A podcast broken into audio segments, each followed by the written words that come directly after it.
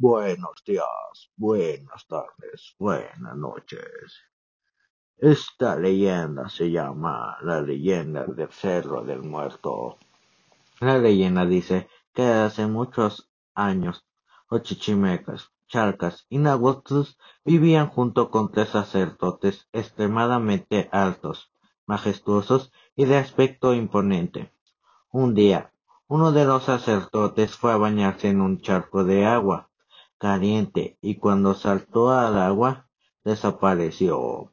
Quienes acompañaron al sacerdote, desesperados por su desaparición, creyeron que había sido culpa de los charcas y comenzaron una guerra. El sacerdote apareció en medio de la guerra, pero al tratar de detenerlo fue alcanzado por una flecha al corazón, mientras intentaba escapar. Fue dejando en el camino su sangre, y la tierra se pintó con su color. Cayó sin vida, enterró a todo el pueblo chichimeca con su cuerpo, formando el centro del muerto. Se dice que la gente todavía se esconde en sus extrañas.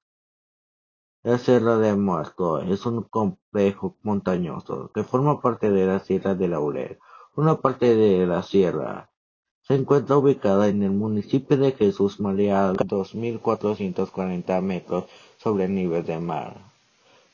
Ah, el que se quiera atrever, que se atreva.